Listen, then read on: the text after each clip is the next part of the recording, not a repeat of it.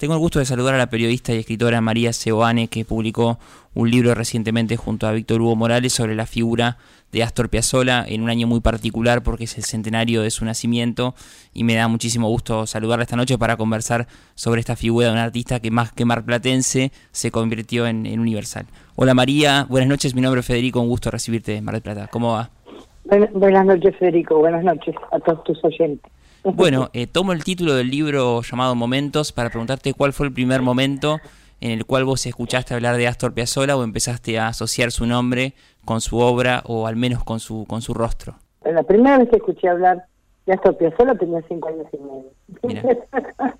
Porque era vecino de mis padres. Muchas veces nos encontrábamos en la esquina de la parada del colectivo con Astor y, y mi papá además este, tenía relación con la familia y bueno, éramos del parque, éramos del barrio del Parque Chacabuco, entonces este estábamos eh, pero la, la, la vez que la vez que escuché hablar de Piazzolla no sé seguramente en los años 60 y nosotros éramos yo pertenezco a una generación que no bailaba el tango hmm. o sea que, que había mantenido una rebeldía con nuestros padres este, en la generación del 60 y 70, este, que, le gustaba el rock, que le gustaba el, nos gustaba el rock, flores, este, pero que no, no bailábamos el tango, y poco el tango.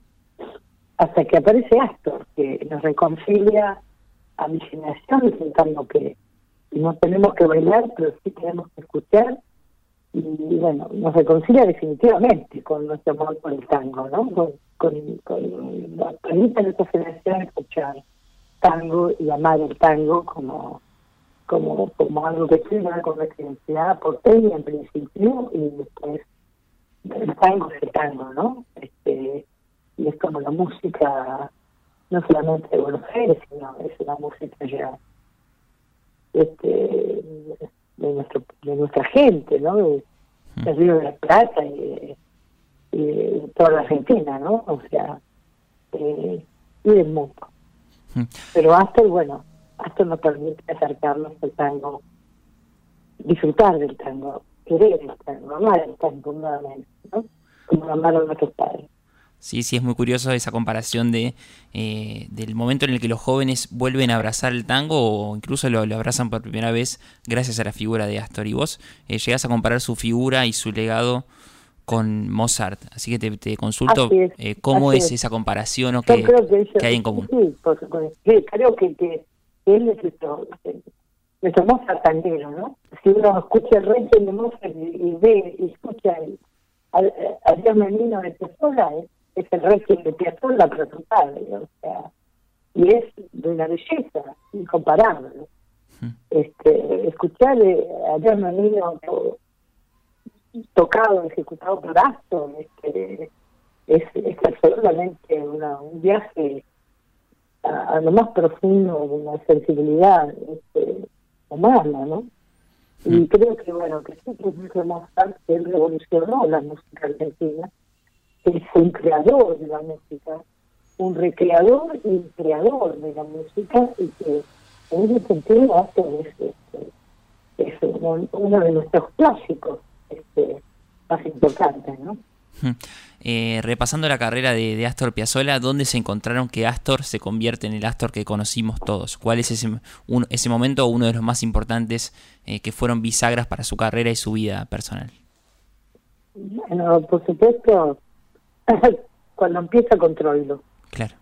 ¿No? Mm. Este, pero después empieza una carrera enorme él en sus en su cuarteto, sus quintetos, este, en sus composiciones.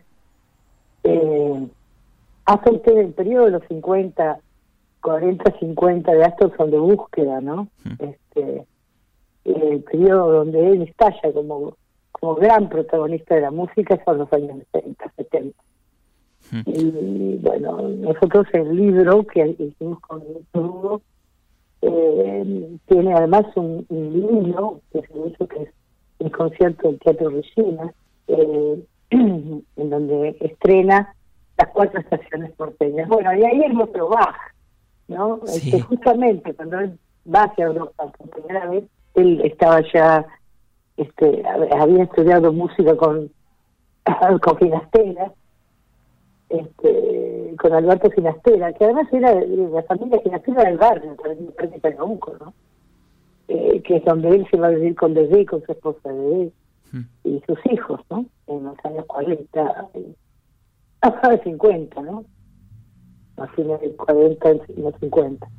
Hmm. Y bueno, y entonces él hace las cuatro estaciones, es un concierto que se da en el Teatro de China. Eh, hasta ya estaba, digamos, este, eh, se, estrena en, en 1970, hasta ya estaba, digamos, eh, ya estaba, ya había capturado por lo menos arte, de la nueva generación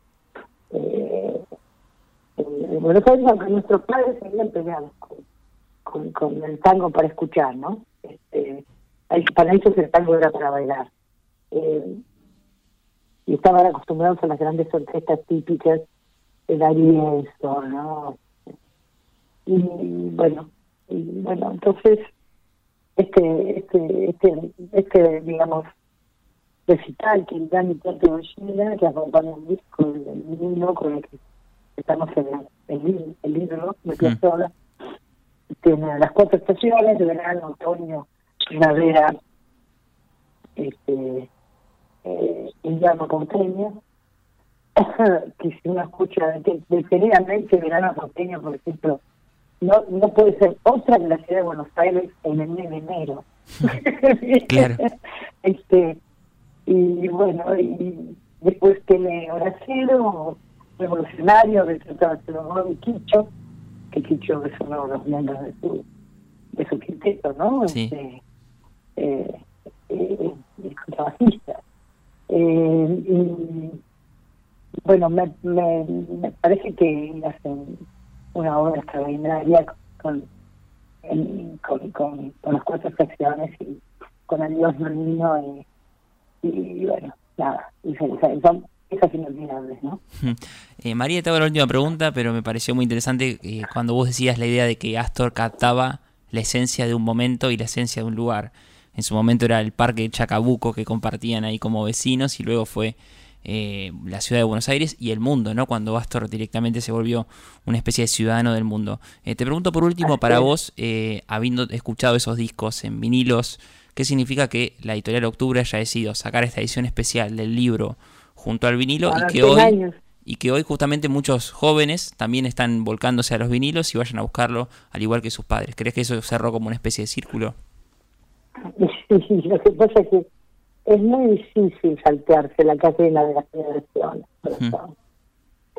Las generaciones están encadenadas. Y las encadena el arte, las encadena la política, las encadena la historia, ¿no? Las encadena el territorio, las encadena la cultura. entonces, la música nada más se le pone ritmo, hace encadenamiento, a esa, a esa ligación generacional este, que marca la historia, justamente que marca la historia de las generaciones. Y bueno, Astor le tocó poner música en un tramo, un tramo definitivo del enlazamiento generacional, ¿no? Eh, este, entre el país hasta el 60 y el país 60 y ahora nada, ahora, ahora el tango no, no, se, no se puede concebir el tango en Piazzolla. excelente la, frase como, como, reflexión y como invitación a todos los oyentes para que consigan el libro eh, a través de la, de la, distribución de la editorial Octubre. María, te agradezco muchísimo tu tiempo, tu gentileza. Felicitaciones también a Víctor Hugo Morales por, por la publicación y ojalá que cuando todo se, se renueven las presentaciones de libros puedan venir a presentarlo en la, en la ciudad de Mar del Plata. Sí, bueno, la ciudad de Mar del Plata, que es la ciudad natal claro. de Astor bueno, sí, claro, Hablamos con la periodista y escritora María Seoane, exdirectora de Radio Nacional, autora de libros emblemáticos como La Noche de los Lápices, un libro llevado al cine, una película muy conocida y que marcó también un quiebre para, para una generación, así que interesantísimo siempre contar con el testimonio de María Seoane, y en este caso fue pura y exclusivamente sobre Astor Piazzolla a propósito de la salida de este libro llamado Momentos, junto a Víctor Hugo Morales y en el año del centenario de Astor.